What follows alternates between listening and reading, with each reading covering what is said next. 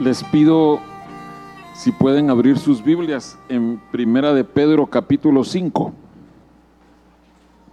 Primera de Pedro capítulo 5.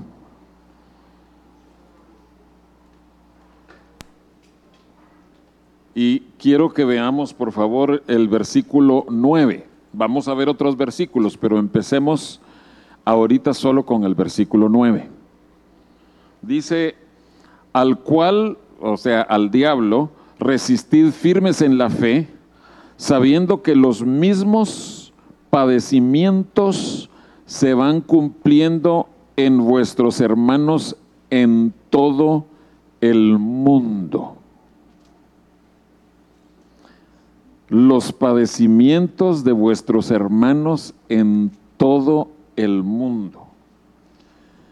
Y yo quiero hablar de esto esta mañana. Y quiero eh, decirlo así, eh, crudo y real. Según las escrituras, los cristianos sufren. Punto. o sea, no hay vuelta de hoja, no hay manera de buscarle. Y por eso es que Pedro les dice, miren, ustedes están sufriendo, ustedes también están siendo atacados por Satanás, lo que venía diciendo ahí. Como sufren todos sus hermanos en todo el mundo.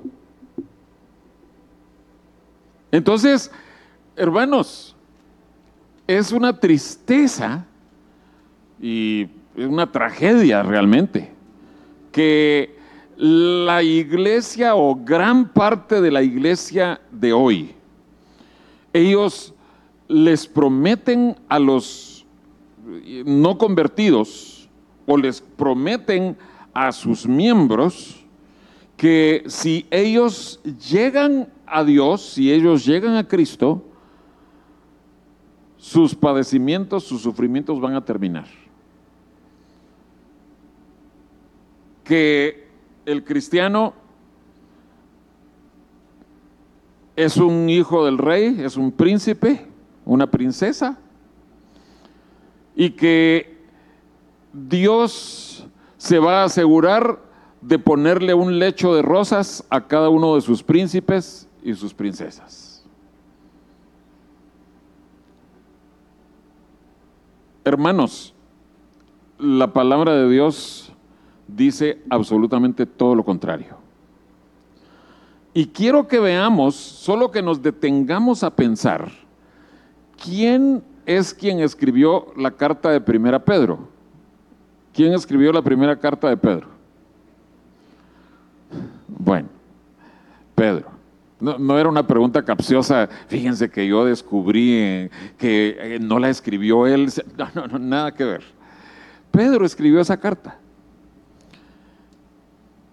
Y si ustedes recuerdan bien, fue Pedro quien estaba, la escritura dice, reprendiendo, corrigiendo al Señor Jesucristo. Si, quieren, vamos ahí por favor a Mateo capítulo 16. Cuando Jesús les estaba diciendo a sus discípulos, y, lo dijo en varias en varias narraciones, ¿sí? no sé cuántas veces se lo dijo, pero varios evangelios registran esto que sucedió. Dice Mateo 16, 21. Desde entonces comenzó Jesús a declarar a sus discípulos que le era necesario ir a Jerusalén y padecer mucho de los ancianos, de los principales sacerdotes y de los escribas, y ser muerto y resucitar al tercer día. Entonces Pedro, tomándolo aparte, comenzó a reconvenirlo. Otras versiones dicen a reprenderlo, diciendo, Señor, ten compasión de ti. En ninguna manera esto te acontezca. Yo creo que es fácil entender por qué Pedro estaba diciéndole a, su maestro, a su amo, Señor, eh, ay Señor, no, por favor, no, no, no, no lo pienses de esa manera. Porque Jesús ya les había dado a entender a sus discípulos que las experiencias que él tenía serían experiencias que todos sus discípulos, todos sus seguidores tendrían que pasar. Entonces, al Pedro estar diciéndole aquí, Señor, que esto de ninguna manera te acontezca, Pedro está diciendo, porque Señor, yo tampoco quiero que a mí me pase. ¿Cómo va a ser eso que, que yo sea entregado a manos de los escribas, los sacerdotes y que yo sufra y que padezca? Y yo creo, hermanos, que Pedro aquí está representando el sentir prácticamente de la gran mayoría de cristianos, sin una revelación de lo que el Señor quiere para sus hijos. A uno como ser humano carnal, a uno no le gusta el sufrimiento. A nosotros no nos gusta sufrir. A nosotros nos gusta la comodidad, la facilidad. Pero cuando llegamos a la primera carta de Pedro,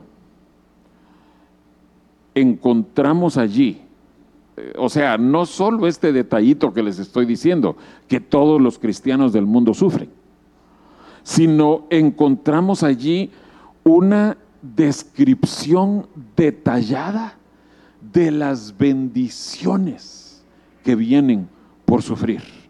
Y Pedro, yo creo que resultó siendo el más adecuado para dar una descripción de todos estos sufrimientos.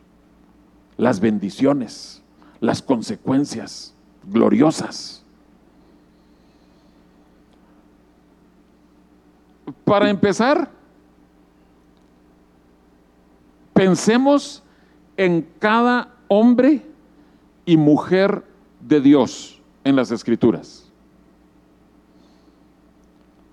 Absolutamente todos los personajes bíblicos, todos, todos, todos, de quienes aparece un poquito de descripción de sus vidas. O sea, si vamos a las genealogías, no se dice nada de todos ellos, pero de los que sí se describe algo de sus vidas. Todos ellos pasaron por sufrimientos, por pruebas. Todos, todos, todos, todos. Pero quiero que veamos un personaje nada más, que en los años, siglos, milenios que transcurrieron en la historia bíblica, el apóstol Pablo fue uno de los últimos en llegar a escena. Pero vayamos por favor a 2 Corintios capítulo 11.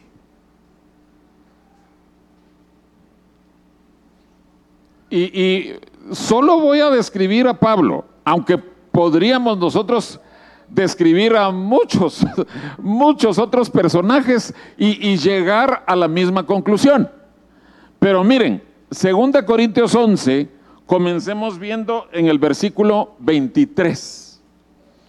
Son ministros de Cristo como si estuviera loco hablo. Yo más, en trabajos más abundante. Eh, si quieren, empecemos a contar ese listado de sufrimientos. En azotes sin número, en cárceles más. ¿Cuántos van? Tres. En peligros de muerte muchas veces. Bueno, ahí van cuatro, pero a saber cuántos peligros de muerte fueron. Han de haber sido unas 50, pero van cuatro. De los judíos, cinco veces he recibido 40 azotes menos uno. Eh, ¿Subamos las cinco o solo una, que cuente como una? ¿Cuántos van? ¿Seis o cinco? Bueno. Tres veces he sido azotado con varas. Una vez apedreado. Tres veces he padecido naufragio. Una noche y un día he estado como náufrago en alta mar. En caminos muchas veces, en peligros de ríos, peligros de ladrones, peligros de los de mi nación, peligros de los gentiles, o sea, por todos lados, ¿verdad?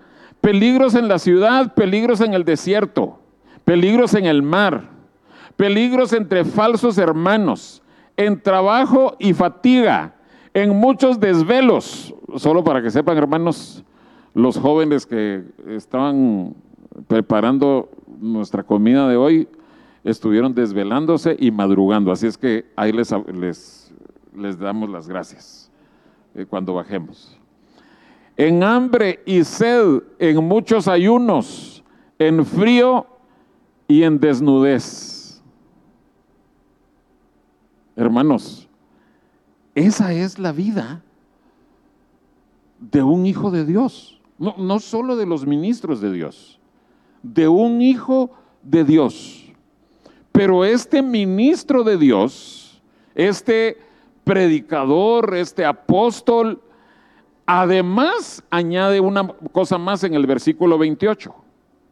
Y además de otras cosas, lo que sobre mí se agolpa cada día, la preocupación por todas las iglesias. Hermanos, espero que nos esté quedando clarísimo desde el principio. El sufrimiento es parte de la vida y del proceso de crecimiento del cristiano. Amén. ¿Están de acuerdo? Bueno, regresemos a Primera de Pedro. Ya vimos quién fue quien dijo eso de que todos los cristianos del mundo sufren. Fue el que mm, quería evadir el sufrimiento. Pero veamos ahora cómo en su carta él va describiendo distintas verdades, distintas realidades acerca del sufrimiento del cristiano.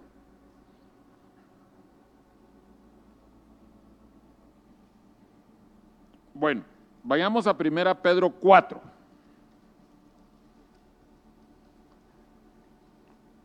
Esto yo sé, estoy absolutamente seguro que lo hemos escuchado predicado varias veces con nosotros. Por eso quiero empezar con este, este pasaje que todos conocemos. Primera Pedro 4, 12.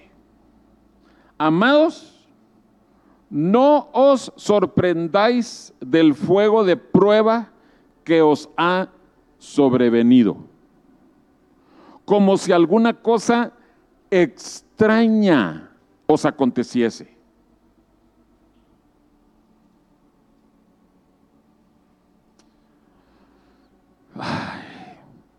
El, el, solo hecho de la forma de redactar esto nos hace entender de parte de Pablo que este camino cristiano tiene de una forma inherente el sufrimiento, que no tenemos que sorprendernos, que no tenemos que considerar que es algo extraño, ajeno a nosotros, sino que más bien es algo que tenemos que considerar como parte nuestro. Dice verso 13, sino gozaos por cuanto sois participantes de los padecimientos de Cristo, para que también en la revelación de su gloria os gocéis con gran alegría. Si sois vituperados por el nombre de Cristo, sois bienaventurados porque el glorioso Espíritu de Dios reposa sobre vosotros. Ciertamente de parte de ellos Él es blasfemado, pero por vosotros es glorificado. Podemos describir muchas cosas, muchas realidades aquí, pero la cosa es que si tú quieres que tu vida le traiga gloria a Dios, que glorifique a Dios, tu vida, Tú tienes que abrazar el sufrimiento que Dios envía a tu vida. De las maneras como el Señor envíe ese sufrimiento. Por eso yo quería leer el listado de Pablo, porque son distintas clases de sufrimiento. Y de último, el último sufrimiento que dice, encima de todo eso que, he experimentado, la carga que tengo por las ovejas, por las iglesias.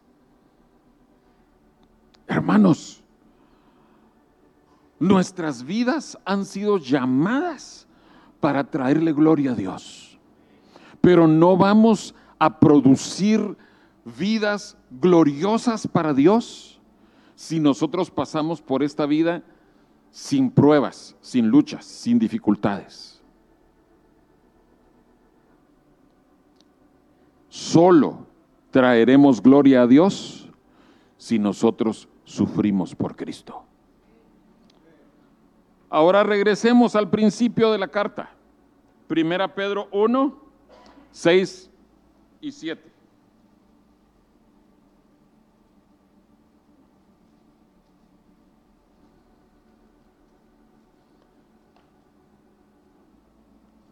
quiero solo leerles una historia de una mujer.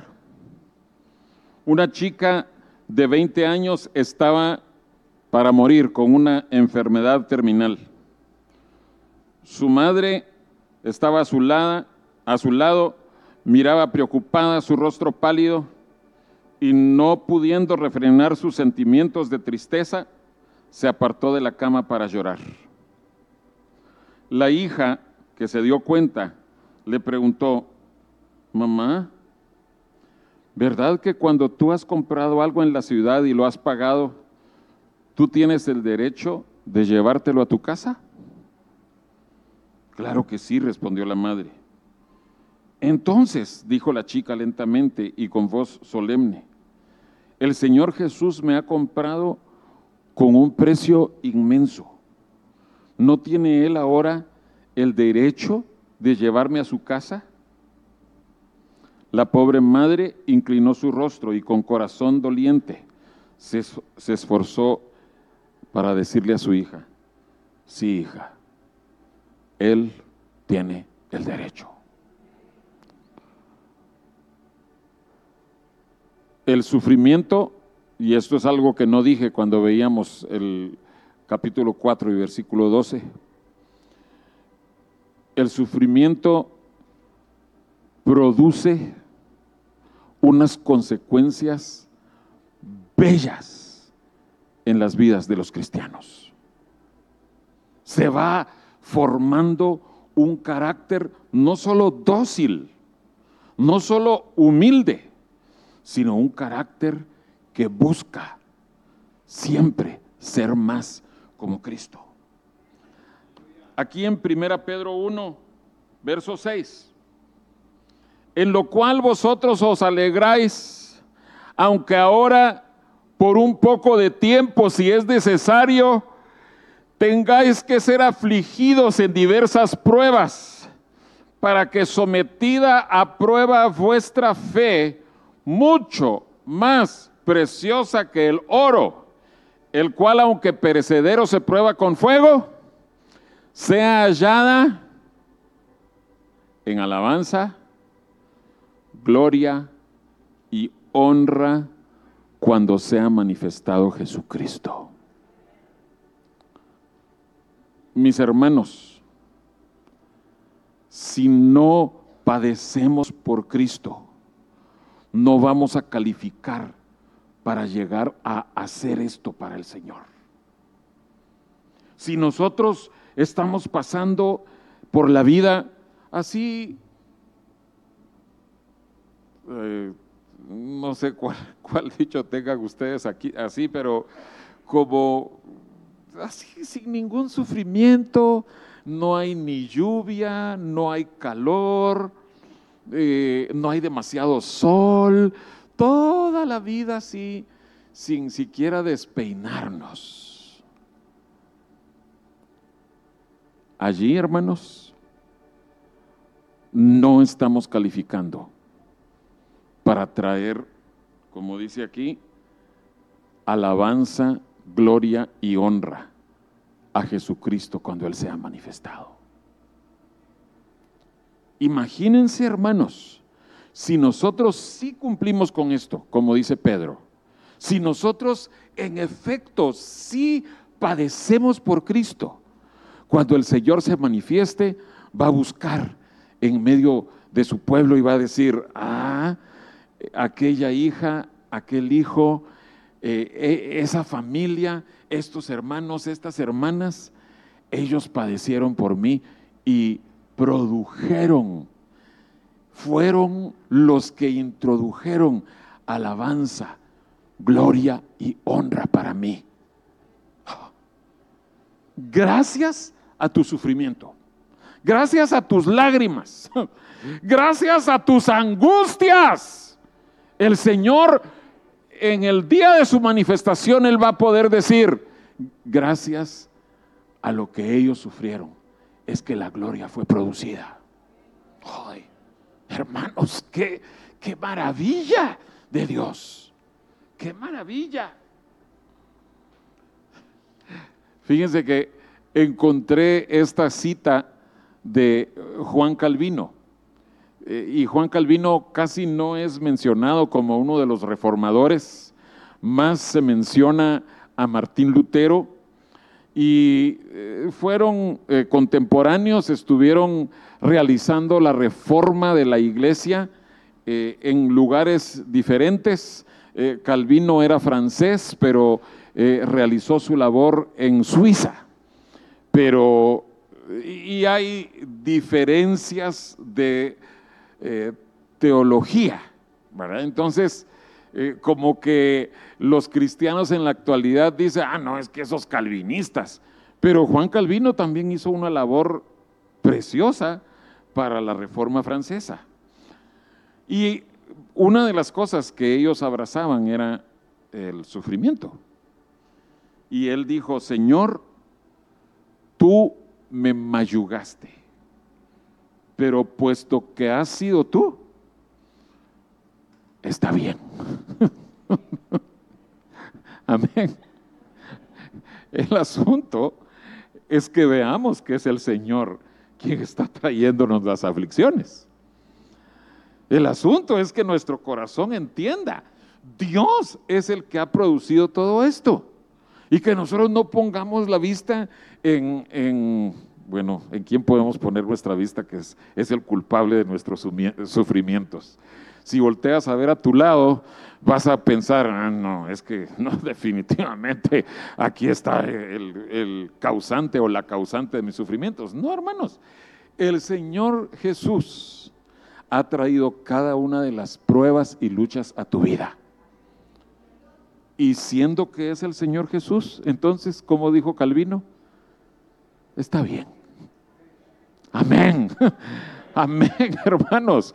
Pero todo cambia cuando dejamos de ver a nuestros vecinos, a nuestro cónyuge, a nuestros padres, a nuestros hijos, a nuestros hermanos, a nuestros compañeros de trabajo, eh, hasta dónde quieren que suba, cuando dejamos de ver al gobierno, cuando dejamos de ver a la ONU. No, no, no, hermanos todo lo que viene a nuestras vidas, todos esos sufrimientos han sido traídos por Dios.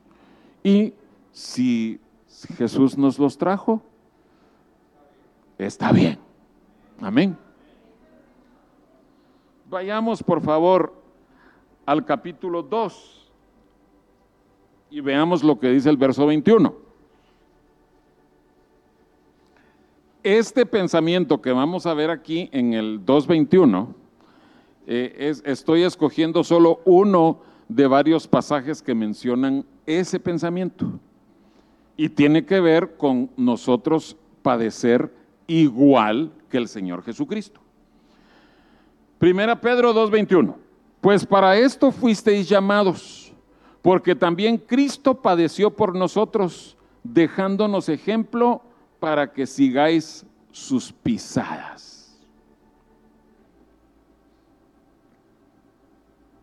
Amén.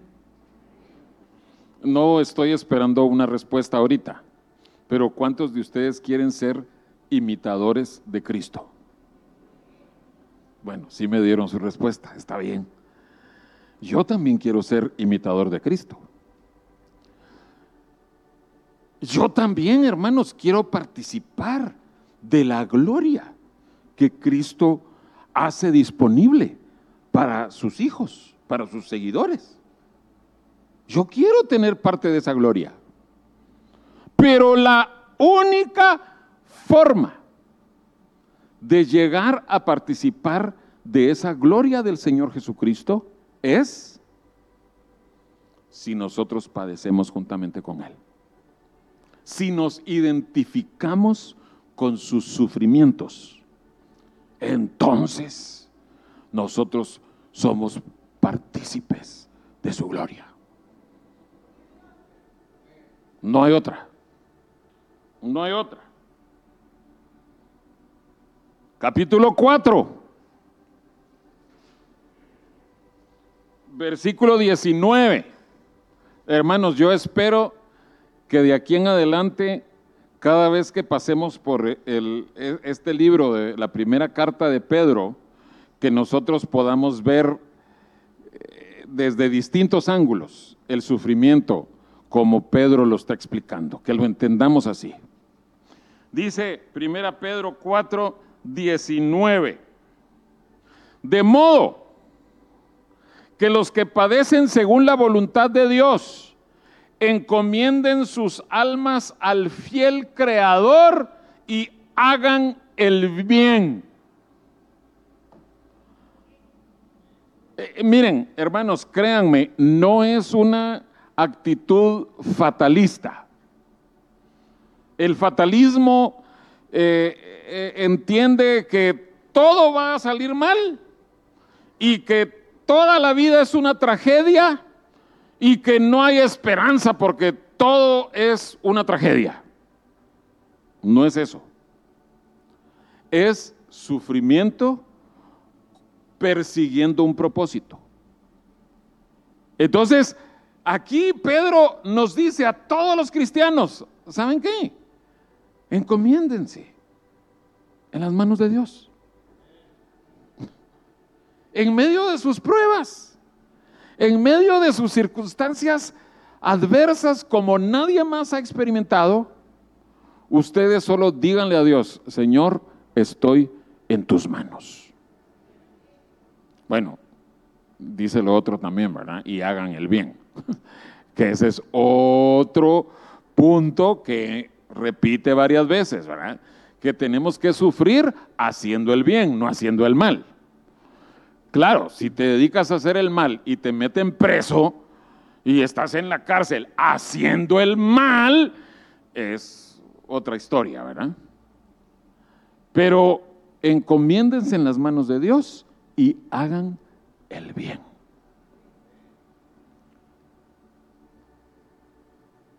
una, esto sucedió hace muchos años, pero una joven que era judía y se había convertido al Señor.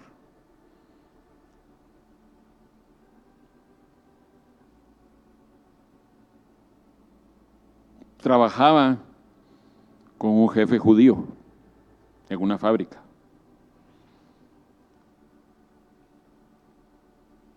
Y este jefe le quiso hacer difíciles las cosas y le ordenó que tenía que presentarse a trabajar un domingo, que era la costumbre en esa fábrica. Pero ella fue despedida por negarse a trabajar en domingo. Y su jefe le dijo así, no es costumbre en esta casa admitir desobediencia a las órdenes de los dueños. No necesitamos tus servicios. Hermanos, varios hermanos en meses recientes, años, en los años, me, comentan de, circunstancias eh, algo similares, no que estén siendo despedidos, pero que sí les hacen la vida difícil por ser cristianos. Pero como decía ese versículo en, en Pedro, encomiéndense al Creador y hagan el bien. La muchacha salió orando al Señor y así continuó por algún tiempo. Pocas semanas después, el director de una sucursal urbana de uno de los bancos de Nueva York le preguntó al comerciante judío, o sea, el antiguo jefe de la muchacha, si conocía alguna persona de absoluta confianza para el cargo de cajera. Y el hombre refirió el caso de la muchacha despedida por su fidelidad a Cristo. Y esa fue la mejor recomendación para su nuevo jefe cristiano que le facilitó un mejor empleo con un sueldo mucho más elevado y un lugar más cómodo. Cuando dice Pedro, encomiéndense al Señor cuando estén en medio del sufrimiento. No está diciendo, abandónense en su fe. No está diciendo, ay, ya, ya, olvídense, ya la vida está demasiado dura. Hermanos, está diciendo que nosotros estemos conscientes de que el Señor es quien reina, quien gobierna. Si Él nos ha pedido que nosotros vivamos como cristianos y por esa fe cristiana estamos padeciendo, el, si nos encomendamos en las manos de Dios, el Señor se encargará de darnos alguna bendición después. Amén.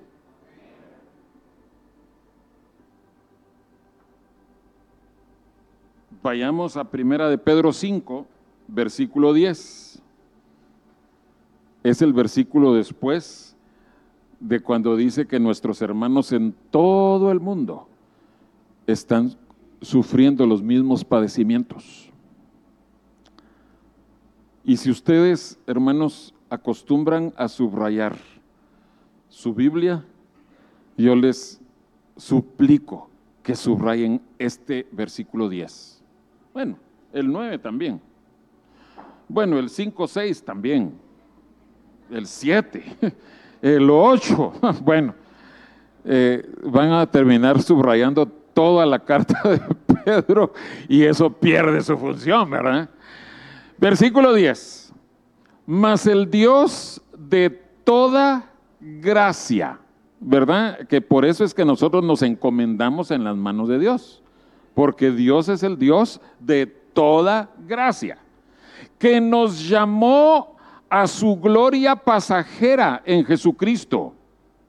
Así dice. No, no, no. No es una gloria efímera. No es una gloria como las flores del campo. Es una gloria eterna. Después que hayáis padecido. ¿Cuánto tiempo? Eh, eh, si alguien me quiere decir, ay hermano, es que yo llevo toda mi vida sufriendo, yo solo le digo, esto que dice aquí, un poco de tiempo, es la pura, pura, pura verdad. Porque comparado con la eternidad, nuestro tiempo aquí en la tierra es un poco de tiempo. Y si hay hermanos, hay hermanas nuestras que sufren más que otros. Pero Pedro los llama. Después que hayáis padecido un poco de tiempo, miren hablando de bendiciones bellas. Él mismo os perfeccione. Amén. Afirme. Amén. Fortalezca y establezca. Y por si queda alguna duda, Pedro termina ese pensamiento. A Él sea la gloria y el imperio por los siglos de los siglos. Amén. Bendiciones por abrazar el sufrimiento. Después de que hemos sido pasados por pruebas y pruebas y pruebas, el Dios de toda gracia se encarga de que nosotros recibamos estas bendiciones, que Él mismo nos perfeccione, nos afirme, nos fortalezca y establezca. Hermanos, ¿qué más que queremos en nuestra vida espiritual?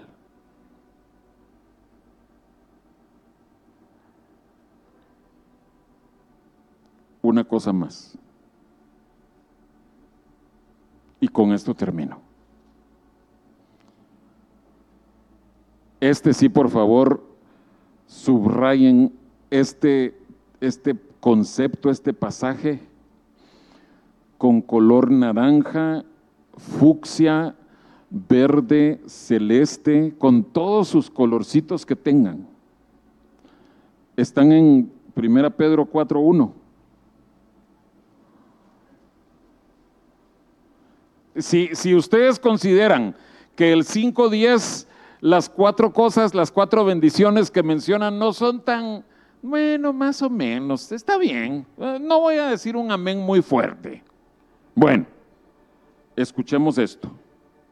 Puesto que Cristo Jesús ha padecido por nosotros en la carne, vosotros también armados del mismo pensamiento. O sea, otra vez, sufrir igual que el Señor Jesucristo. Pues quien ha padecido en la carne, ¿qué dice ahí? Terminó con el pecado. ¿De qué volumen, de qué tamaño va a ser el amén después de esto? Mm. Yo, yo no, no oigo como que queramos terminar con el pecado. Hermanos, ese es todo nuestro problema, nuestro pecado el hombre de pecado. Entonces vemos que Dios en su infinitamente sabio propósito, Él determinó que para que nosotros dejemos de pecar, nos urge sufrir y sufrir y sufrir. Pero lo que Él persigue es perfeccionarnos. Ahora ya entendemos un poquito más lo que dice el 5.10, ¿verdad? Porque eh, todo va de la mano. Es la obra que el Señor está haciendo. ¿Verdad que qué maravillosa esta enseñanza? Hace unos días estaba oyendo a, un hombre, un cristiano. Yo estaba en esa reunión y, y yo me sorprendí cuando él dijo, es que hermanos, sí se vale decir que estamos en problemas. E, él estaba criticando el hecho de que yo estoy seguro de que muchos de ustedes han conocido a otros cristianos que cuando se les saluda, hey, ¿cómo estás? En victoria. Eh, ¿Han oído a alguien que, diga así, verdad? Eh, bueno, tal vez en Guatemala es, un poquito más usual que, digan así, en victoria. Y decía este hombre, hermanos, no siempre estamos en victoria. Y, y la verdad, con lo que estamos viendo hoy en, la carta de Pedro, eh, creo que debiéramos decir aquí en batallas, hermano, pero no vamos, a, no vamos a desanimar a nuestros hermanos. Pero creo que cuando nos pregunten cómo estamos, podemos decir con toda verdad, hermano, hermana, con la gracia de Dios, estoy bien. Claro que de aquí en adelante, cuando nos saludemos y oigamos eso, vamos a interpretar inmediatamente, ay, entonces no está muy bien. Hermano, hermana, ¿quieres que ore por ti? ¿Quieres que te apoyemos en oración? Y esa va a ser una bendición, sentir el ánimo, la fortaleza, las fuerzas de nuestros hermanos.